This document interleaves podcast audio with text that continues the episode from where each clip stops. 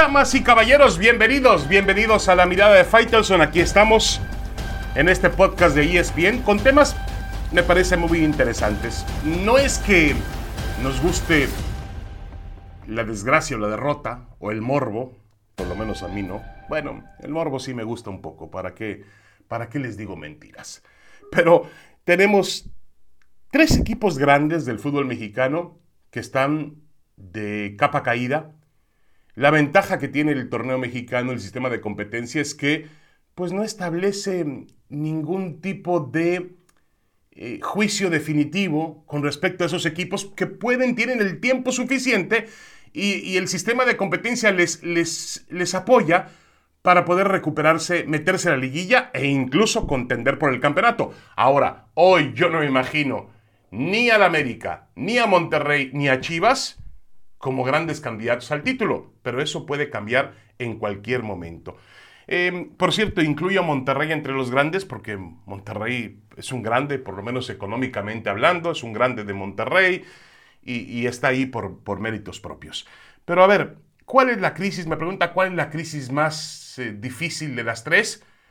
Pues yo pensaría que la del América. No por el hecho de que el América esté peor que Rayados y Chivas, sino porque el América tiene otra condición mediática, tiene otro tipo de presiones y obviamente ha llegado ya a una situación eh, insostenible, una victoria en los últimos cuatro meses, tres derrotas consecutivas en la cancha del Estadio Azteca, el América no funciona, no funciona y me parece a mí que el señor Santiago Solari se juega, se lo juega todo el sábado en el Estadio Olímpico Universitario. Se juega la continuación, sí, continuación o continuidad de su proyecto al frente del equipo. Todo eso se juega en un campo donde, o ante un equipo que la última vez que, lo vio al América y a Solari, pues los humillaron, les pasaron por encima. La liguilla del torneo anterior, donde en el Estadio Olímpico empataron a cero en una de las demostraciones más cobardes que yo he visto en la historia del América.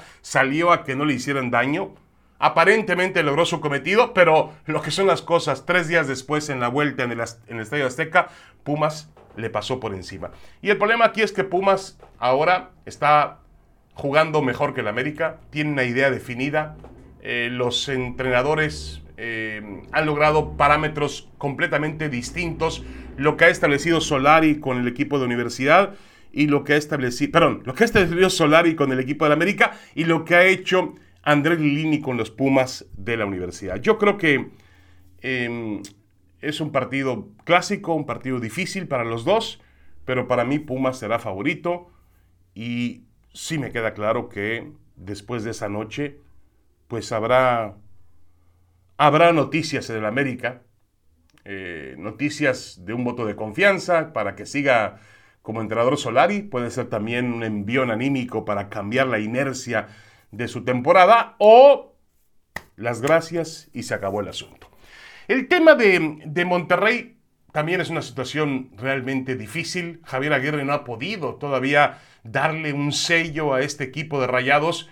¿Cuál es el sello de Javier Aguirre? Me preguntaban pues yo creo que es un sello de un equipo combativo, un equipo aguerrido, un equipo que, que, siempre lucha hasta el final. El problema es que Aguirre, en la mayor parte de sus trabajos en la historia del fútbol, ha tenido que afrontar em, jornadas y también trabajos en desventaja. A ver, es decir, él no era el favorito. Nunca dirigió un favorito. Dirigió, salvo el Atlético de Madrid, que tampoco era favorito en aquel momento, dirigió equipos que luchaban por no descender. Y Aguirre tiene ese sello. Lo tiene desde el mismo día en que su carrera cambió por completo con aquel gol de Glaría en diciembre de 1999 en el Estadio Azul, cuando logró el título para el Pachuca, no siendo favorito ante Cruz Azul. Y ahora tiene en exceso, y tiene un equipo para ser protagonista, no para ser el no favorito o la sorpresa del campeonato. Esperemos que lo logre, porque después del fracaso del Mundial de Clubes, lo único que le queda a Aguirre es ganar la liga. No hay otro camino para el Vasco. Y finalmente Chivas, el tema de Chivas jugó mejor que mm, el León el sábado pasado. Ahora enfrenta al Puebla, al Puebla del Arcamón, un equipo que anda bastante, bastante bien, líder del campeonato. una jornada, una situación difícil. Eh, vamos a ver cómo se presenta. Yo, la verdad, creo que el problema de Guadalajara es que quizás se ha acostumbrado a la medianía, a la mediocridad, y eso es lo peor que le puede pasar a un equipo grande. Acostumbrarse a jugar por debajo de la línea de rendimiento que le exige su historia. El Guadalajara es un equipo grande, histórico, eh, un equipo que logró hazañas legendarias en nuestro fútbol y está aparentemente siempre para poder contender por el título. Parece que eso se olvidó en Chivas y que hoy se conforman con lo que tienen. Vamos a hacer una pausa, una pausa y regresamos con más. Esta es la mirada de Faitelson aquí en el podcast de ESPN.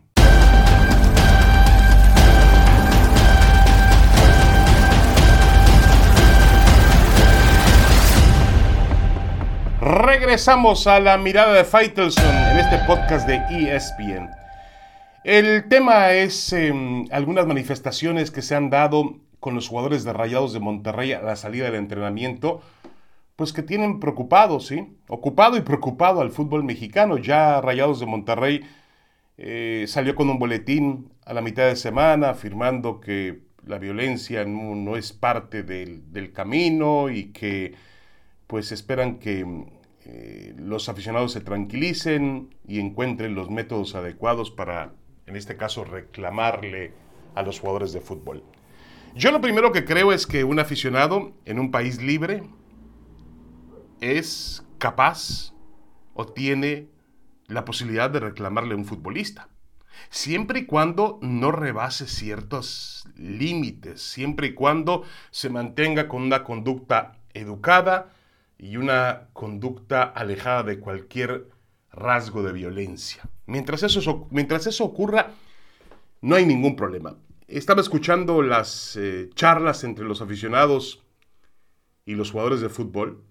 Y bueno, el aficionado le, le pedían algo tan simple como que le echaran más ganas. Esa es una frase muy tradicional del aficionado mexicano al fútbol. No había un intercambio directo en una cuestión de táctica o en una cuestión de errores puntuales en el campo de juego, sino que le echaran más ganas.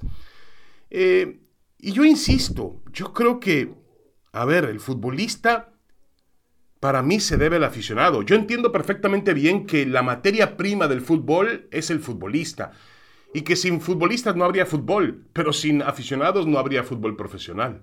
Eso, es, eso está claro. Los aficionados son los que consumen, eh, compran el boleto al estadio, compran la camiseta o compran los productos que se anuncian por la televisión en tal partido de fútbol o adquieren el sistema de cable o adquieren el sistema de streaming para poder seguir el partido. El aficionado es el que consume. No habría fútbol profesional sin aficionados, pero no habría fútbol sin futbolistas. Entonces yo creo que cada actor tiene su participación. Yo entiendo perfectamente bien que el aficionado va en la tribuna y el jugador de fútbol en la cancha, pero tampoco veo mal que el aficionado reclame. Insisto, mientras no pase o sobrepase ciertos límites. Ya ha sucedido en otros países del mundo, sobre todo en Sudamérica, donde nos vienen los ejemplos, buenos y malos.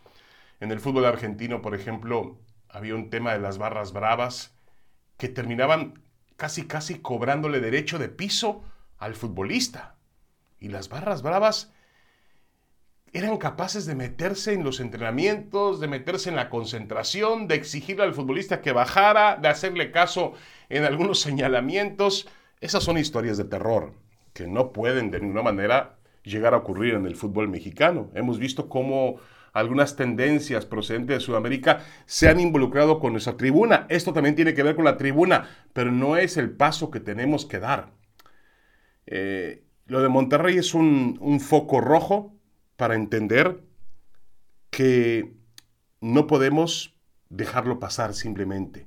Hay que buscar los métodos. Y yo vería muy sano, muy sano que los clubes de fútbol organizaran algún tipo de conferencia, simposium, donde los aficionados tuviesen el derecho de preguntarle a los futbolistas o de intercambiar puntos de vista con los futbolistas.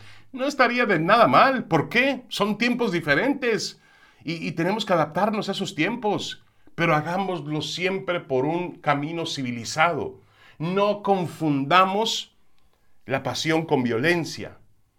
Y, nada más, nada más. No, no, no creo que... Mm, a ver, han existido en estas eh, manifestaciones del público de Monterrey a raíz del fracaso del Mundial de Clubes algunos momentos muy tensos. El hecho de que hayan detenido el autobús y le exigieran bajar a Javier Aguirre. Esto fue en los Emiratos Árabes, en pleno Mundial de Clubes. El hecho de que han aparecido en Monterrey mantas con amenazas. O aparecieron en un camellón, aparecieron eh, hieleras y adentro de las hieleras iban las cabezas, bueno, las figuras de las cabezas de algunos futbolistas y el entrenador. Esas son cosas graves en un país que obviamente sufre por la delincuencia organizada todos los días y lucha, creo yo, contra ella. En el fútbol no puede llegar ese tipo de manifestaciones, de ninguna manera. Pero los clubes tendrán la obligación de encontrar los métodos para que esa energía fluya por el camino correcto. Yo no veo mal que los aficionados le reclamen y se manifiesten ante los futbolistas, siempre y cuando, insisto, lo hagan sin ningún rasgo de violencia. Una pausa y regresamos, tenemos más, mucho más en la mirada de Faitelson.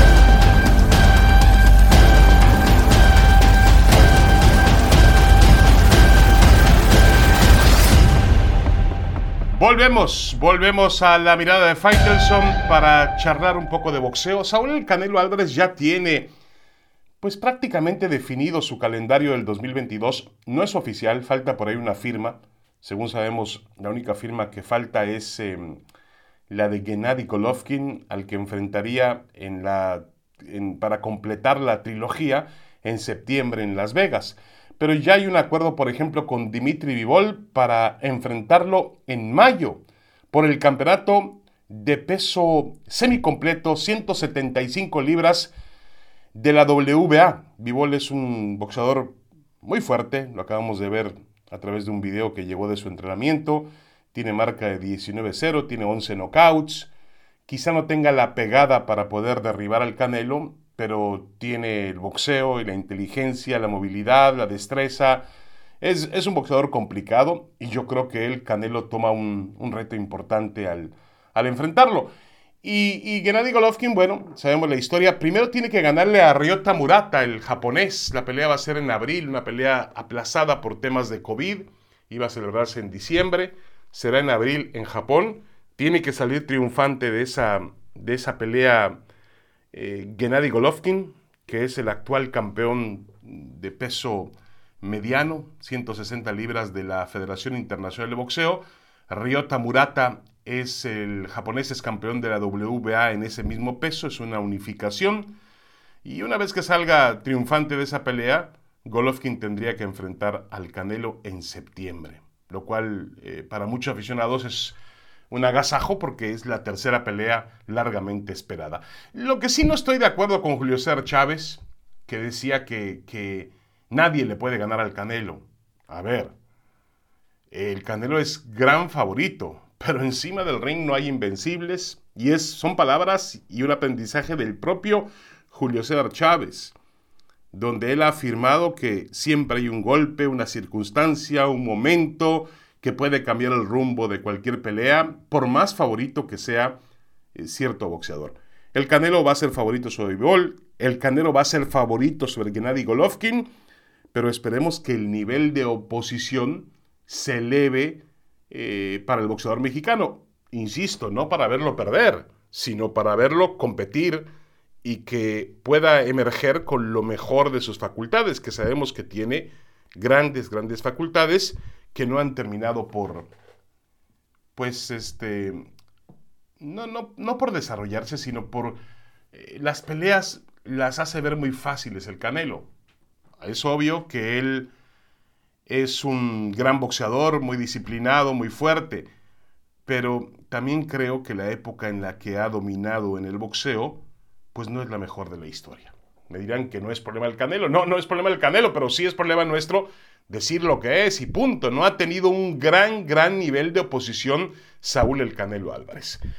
Bueno, del tema del boxeo, pasemos a un asunto que ha ocurrido esta semana. Resulta que la Federación eh, la, la US Soccer perdió la demanda que le significó o que le significa pagar 24 millones de dólares a las jugadoras de fútbol de Estados Unidos, eh, que han encabezado una lucha desde hace ya algunos meses por lograr igualdad en los salarios que le pagan a los futbolistas varones.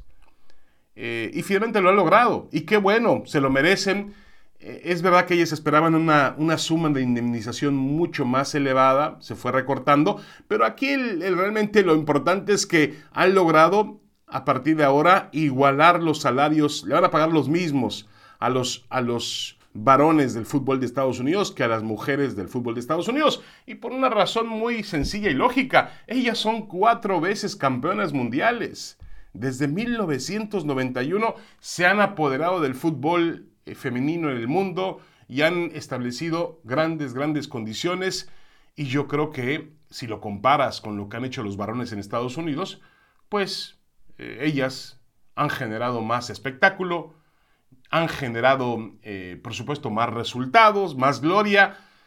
Eh, a mucha gente dice es que no genera el mismo nivel del negocio. En Estados Unidos sí, las mujeres me parece que generan el mismo o más nivel de negocio que los varones cuando juegan en selección. Y en otras partes del mundo puede ser. Mira, podemos ir a México directamente en México los salarios de las jugadoras de fútbol están por la calle de la amargura. Y el problema es que nadie le está pidiendo que ganen igual que los varones. Entiendo que es una ley de oferta y demanda, pero por lo menos que tengan un salario digno para poder comer, transportarse, vivir como profesionales. Si no, estamos hablando de una liga MX pues no totalmente profesional, semiprofesional, porque con lo que le pagan a esas jugadoras de fútbol no les alcanza para vivir decentemente y para mantener su físico en la condición apropiada para poder competir. Solamente se trata de eso, de que se den cuenta los dirigentes del fútbol mexicano que hay que hacer un sacrificio en este inicio y pagarles mejor a las futbolistas. Muchas gracias. Los espero la próxima semana en más de la mirada de Faitelson. Siga con nosotros en el líder mundial en deportes.